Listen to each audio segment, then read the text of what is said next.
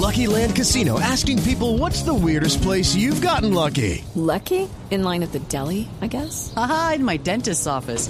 More than once, actually. Do I have to say? Yes, you do. In the car before my kids' PTA meeting. Really? Yes. Excuse me, what's the weirdest place you've gotten lucky? I never win and tell. Well, there you have it. You can get lucky anywhere playing at LuckyLandSlots.com. Play for free right now. Are you feeling lucky? No purchase necessary. Void where prohibited by law. 18 plus. Terms and conditions apply. See website for details.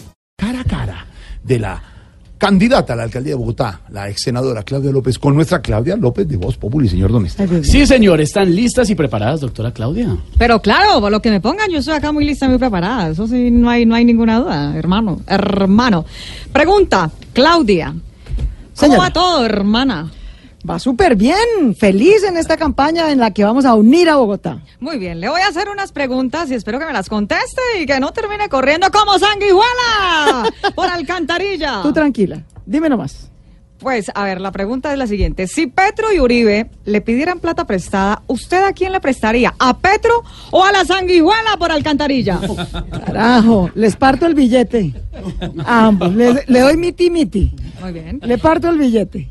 Empecemos con las preguntas de la alcaldía de Bogotá y la contienda que podría tener con Navarro Wolf, con Toñito. Con Toñito. ¿No le da miedo que los bogotanos terminen votando como siempre por el que menos le entienden? Si le da miedo contestar, hermana, yo contesto por usted, ¿no?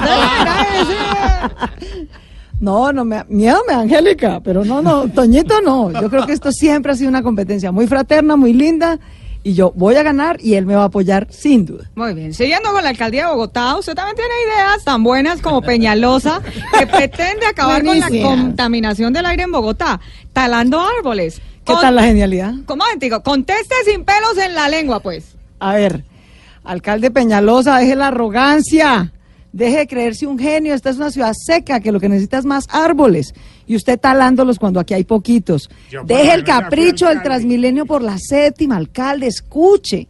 No le imponga a la gente lo que no se necesita. En cambio, lo que se necesita es completar el medio metro que usted quiere hacer hasta su vengativa. ¿Cómo vamos a dejar 50 años más esperando el metro que llevamos 60 años diciéndole a su vengativa que iba a llegar hasta allá? Mira, y cuando al fin lo vamos a hacer Primero. ajá. Tú no lo has sido, ahorita. Ay, caray, mariquis, pero voy a hacerlo. Pero voy a hacerlo y voy a corregir lo que va mal y voy a respetar lo que va bien. Y de una vez te digo, Enrique y Gustavo que está ahí al ladito, Dime, alcalde, para que no bien. me enloquezcan, desde ya los voy a invitar a los dos y a Mocus y a Lucho y será un consejo de exalcaldes y me dicen que va bien y los invito a todas las inauguraciones, pero me van a dejar el saboteo y la división en la ciudad porque nos tiene desesperados. Siguiendo por ahí, por esa línea, entonces, hermana, ¿usted cree que Bogotá va a tener metro o por el contrario lo vamos a seguir viendo a metros? Conteste rápido, que yo tengo más afán que mariachi el Día de la Madre, ¿no?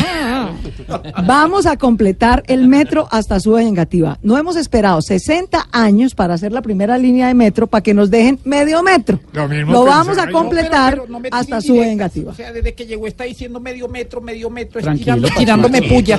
O Fíjese usted que tenemos un exalcalde de medio metro y otro de dos metros y entre, entre ambos no hicieron el metro.